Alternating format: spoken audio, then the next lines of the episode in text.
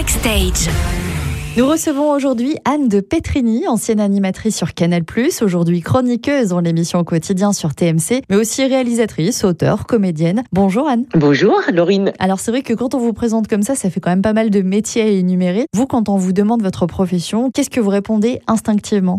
Ah, C'est compliqué ça, j'ai ce problème quand je remplis les fiches euh, parents d'élèves euh, de mes enfants et je mets, euh, en général, je mets auteur. Parce que en fait, c'est la source de tout pour moi, l'écriture. J'ai écrit des films que j'ai réalisés, j'ai écrit la pièce que je joue toute seule, j'ai écrit le livre, j'écris mes chroniques. Ouais, ça a été la source de tout. Alors on le disait, le grand public vous a d'abord connu sur Canal+.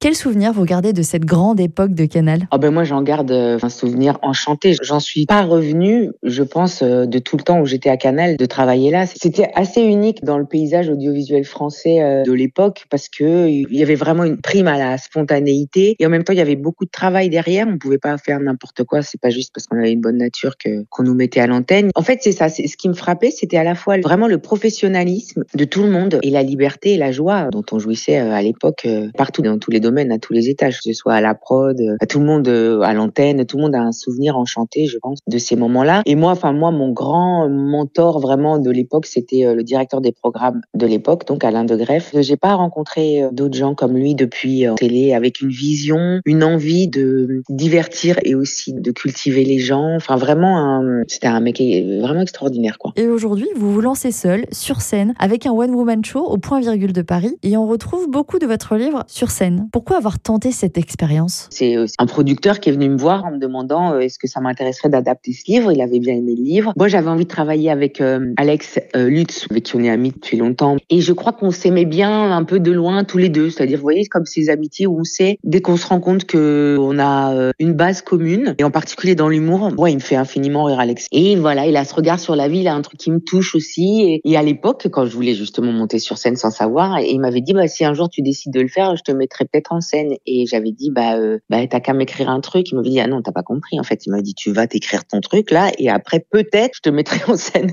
et, euh, et, il se trouve que lui sortait aussi un livre chez Flammarion euh, au même moment, là, le Radiateur d'appoint. Et on a beaucoup aimé nos livres respectifs. Et du coup, quand il a su que j'adaptais ce livre-là, il a dit, bon, bah allez, c'est bon cette fois, j'accepte. Et moi, je sais même pas si j'aurais fait si c'était pas lui qui m'avait mis en scène, franchement. Sur scène, vous parlez des expériences que vous avez pu avoir avec des voyantes et même avec des exorcistes. En fait, vous vous moquez un peu de vous-même.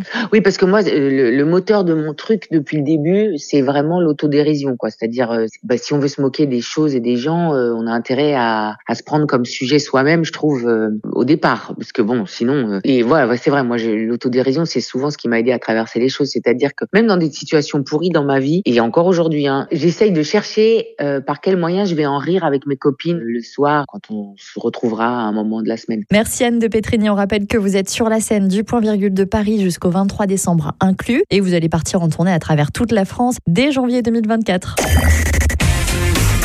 Backstage.